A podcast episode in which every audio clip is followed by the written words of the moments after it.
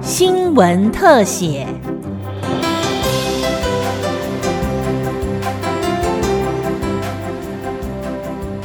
听众朋友您好，欢迎收听今天的新闻特写节目，我是吕明宗。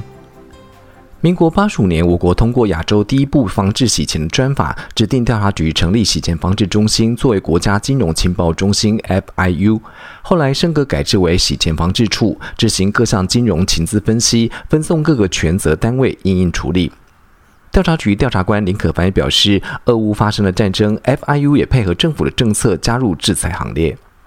那我们在官方网站当中成立了一个俄罗斯制裁专区，把相关。国际的名单放到网站上面去，请相关的像是金金融业啊，或者是指定之非金融事业或人员这一些单位来进行名单的比对。那请他们适时的申报 STR，也就是可疑交易报告，或者是 CTR 大额交易报告。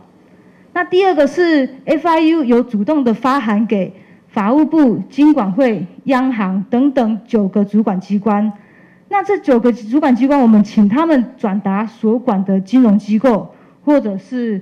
指定之非金融事业或人员来配合制裁的行动。那第三个则是启动公司部门的协调机制。第四个，我们会主动的通报金融情资给相关的权责单位来做参考以及运用。国家金融情报中心 FIU 除了金融制裁，也协助追查逃漏税。在和国税单位密切合作之下，去年至今查处了五百多件逃漏税案，成功帮国库追回了二十二亿元。而延期情资发现的重大案件，也会协助查扣犯罪不法所得。FIU 平均每年可以发掘超过十件以上的重大案件。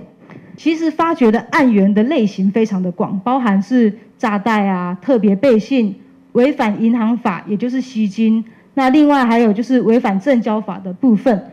那除此之外，在查扣不法所得的部分，FIU 协助刑事局以及台南地检署，在侦办风铃网平台涉嫌违反著作著作权法案的时候，总共协助查扣价值大约是六千七百万元的一个财产。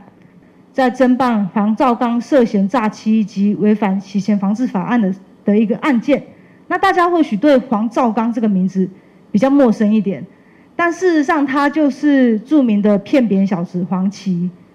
那在这个案子当中，FIU 总共协助执法和和检察机关查扣了大约价值一亿两百万元的一个财产。近年来相当热门的虚拟货币，因为隐匿性高、监管不易，成为犯罪集团洗钱的工具。政府相关评估报告首度将虚拟货币列为洗钱风险非常高的项目，因此 FIU 也将防治虚拟货币洗钱列为重点的防治工作。其实对执法机关来说，它最大的一个问题点就在于它监管不容易，包括有高度的匿名性，也就是它是在点对点 P to P 的一个交易当中，它并不需要去做到很完整的 KYC 这样子的一个动作，也就是它不需要去认识它的客户。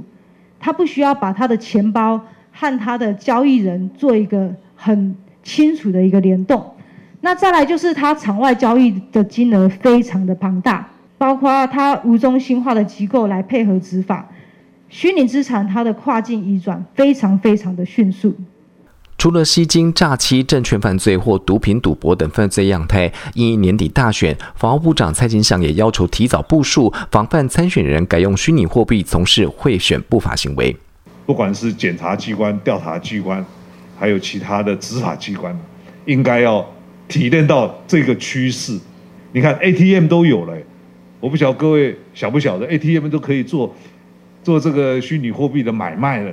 所以我们。脚步啊，要跟得上时代的变化啊，而且要及早的应应，尤其年底的选举茶会啊，应该要注意到这一点，会不会资金的流向是透过这种不容易察觉的这种方式啊，在流动？调查局表示，未来将透过科技化工具，精进专业技能，建立更紧密的公司协力伙伴关系，还有国际合作，积极开展国际防治洗钱的合作，彰显我国防治洗钱的国际地位。以上新闻特写由金广记者吕明宗采访制作，谢谢您的收听，再会。